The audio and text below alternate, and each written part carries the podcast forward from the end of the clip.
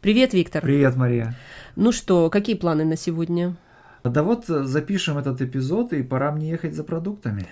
А, э, ну слушай, а как ты вообще покупаешь? Каждый день или ты едешь э, глобально Ой, покупаешь? нет, я, я не люблю каждый день, не каждый день ездить в магазин, это не по мне. Я предпочитаю вот поехать э, один раз в неделю или даже, может быть, раз в две недели, закупиться, так все, что надо, да, привезти домой и дальше заниматься чем-то другим. Ага. А знаешь, вот в каком-то смысле жалко. Вот я люблю иногда даже вот заходить достаточно часто за какими-то мелкими вещами, или вот, допустим, хлеб, да, или булочки какие-нибудь, ага. заходить, чтобы были не свежие, и этот вот процесс покупки ежедневный, mm-hmm. такие какой-то мелкий, это даже процесс общения. Ну, это мне очень сильно напоминает мою маму. Она вот не может практически ни одного дня прожить, чтобы не пойти в магазин. И, э, конечно, я понимаю, о чем ты говоришь, но это хорошо, когда вот есть такие маленькие магазинчики, и причем они поблизости, да, и ты можешь до них дойти, там пешком и не сильно устать при этом и что-то принести домой. Да, безусловно, это форма общения.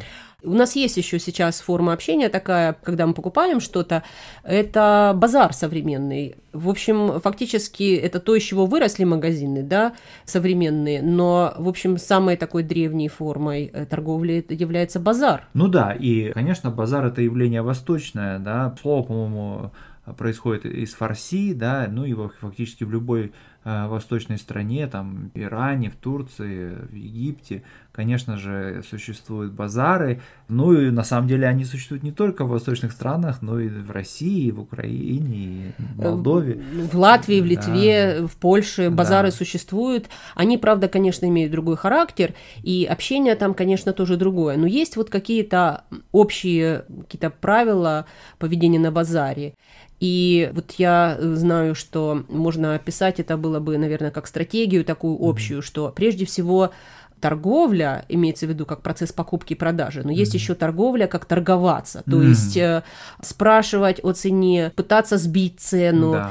пытаться получить какую-то скидку. Mm-hmm. То есть э, вот момент э, торговли, он не только сам факт покупки и продажи, а это некий процесс общения о цене, mm-hmm. и в том числе это какой-то культурный обмен тоже о там новостях да. или там о том, почему эта вещь нужна или почему она будет так хороша, когда продавец расхваливает свой, конечно. свой товар. Да, конечно, ты права, э, базар это не современный торговый центр, да, и э, это очень колоритное место, и, конечно же, продавец на базаре должен обладать э, целым рядом качеств. Ну, прежде всего, конечно же, у него должен быть хорошо подвешенный язык, я думаю, да, чтобы, во-первых, зазвать покупателя, да, э, представить ему свой товар, расписать этот товар в самых ярких красках, ну, а затем поторговаться, да, так, сласть. Вот, но ты права, есть целые, как бы, правила, когда идешь на базар, ну, в частности, не стоит э, покупать что-то, вот,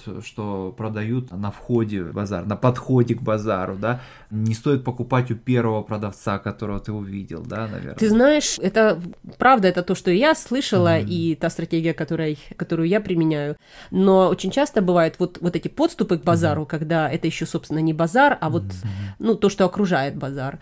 Это та торговля, которая служит для того, кто спешит, mm-hmm. для того, кто пользуется вот э, услугами этих продавцов, потому что, ну, на базар нужно, конечно, время. Да. А если все-таки вещь нужна прямо сейчас, да, и вот там по пути на работу или по пути с работы нужно что-то купить, то, конечно, это то, чем покупается, да, чуть-чуть дороже. Mm-hmm. Ну, а если действительно речь идет о какой-то там, ну, или серьезной покупке, или mm-hmm. есть время, или ограничен бюджет, то вот нырнуть в базар, да, mm-hmm. нырнуть вот угу. в эти все переходы, угу. если это особенно большой базар, ну, да. то для этого требуется время, вдохновение даже, я бы сказала. Да, ну, конечно же, и внимательность, да, потому что базар это такое место, где возможно и воровство, да, возможно всякие всякие неприятности. ловушки, да, вот я помню, один раз мне отец рассказывал, как он пошел на базар что-то покупать, и в этот момент э, в толпе пробежал мимо молодой человек, у него из кармана вывалился кошелек,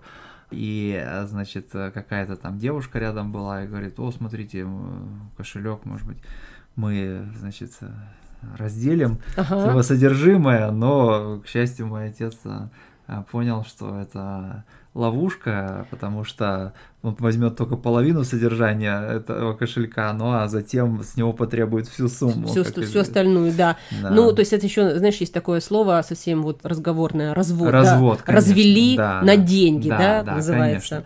Конечно, конечно. Вот, но с другой стороны, это и место, э, в котором много такого колоритного, то есть вот это толчья. Конечно, надо быть к этому готовым, да, что вы будете толкаться, что вас будут толкать.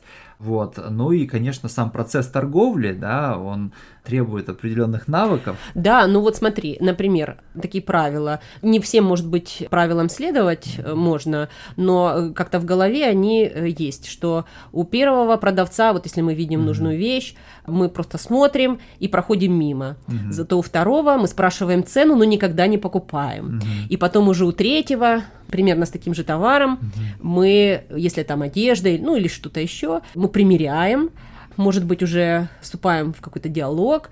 Иногда приходим к выводу, что надо вернуться к первому или ко второму, но, может быть, еще попробовать четвертого ну, продавца. Да. И в каком-то смысле я знаю, что есть люди, которые выбирают не только товар, но и продавца. У кого, воз... у кого ты готов купить кому ты хочешь отдать свои деньги, то есть с кем ты хочешь вступить в эти отношения, да. торгов, ну, уже финансовые, да? да? То есть выбор не только товара, но и продавца. Да, но с другой стороны, э, выбирает не только покупатель э, того или иного продавца, но и продавец тоже выбирает покупателя в каком-то смысле, потому что, ну вот на таких классических базарах нет ценников, и э, надо просто спрашивать, сколько стоит, то есть прицениваться, но а продавец э, отвечает, и надо сказать, что иногда цена, которую он или она называют, отличается в зависимости от того, что с собой представляет покупатель, то есть здесь мы находимся в ситуации, когда нет какой-то объективной цены у, э, у вещи, у товара, да, а цена определяется в зависимости от того,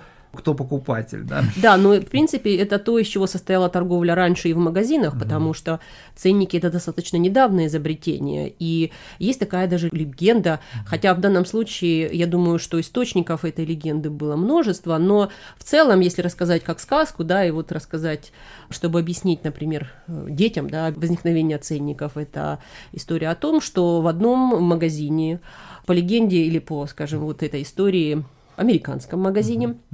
Был владелец магазина и был помощник. И владелец магазина, как тонкий психолог, он разбирался в людях, он встречал людей, назначал им цену, то вот о чем ты говоришь. В общем, все это происходило в магазине, а не на базаре. И в какой-то момент хозяин, понимая, что помощник его очень стеснительный, такой очень серьезный тип интроверта, решил э, как-то его воспитать, что ли, и сказал, что вот я на завтра уезжаю, а ты один будешь торговать. И это там суббота, день, когда много покупателей. Помощник ночь не спал, думал в ужасе о том, что ему придется открыть рот и разговаривать с людьми.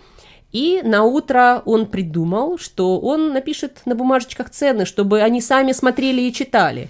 И таким образом он избежал общения, были изобретены ценники. Я бы даже сказала, что не только иногда продавцу трудно вступить в общение, но и покупателю. Потому что для того, чтобы спросить цену, тоже нужно иметь какую-то смелость. Это преодоление какого-то вот порога для многих покупателей означает, если ты спрашиваешь цену, может быть, ты не можешь купить эту вещь. По крайней мере, если ты видишь ценник, ты можешь э, хотя бы мысленно примерить эту вещь на себя, если ты mm, мечтаешь ну, ее да. купить или хочешь. Да.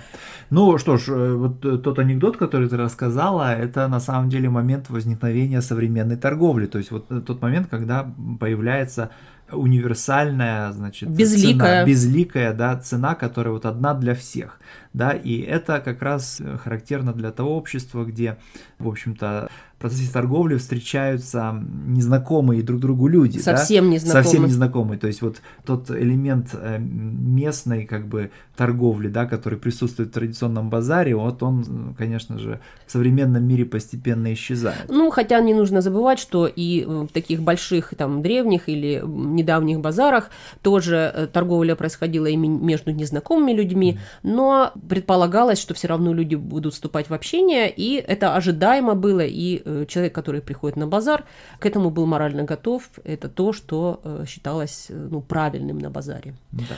Ну что? Хорошо. Пока. Пока.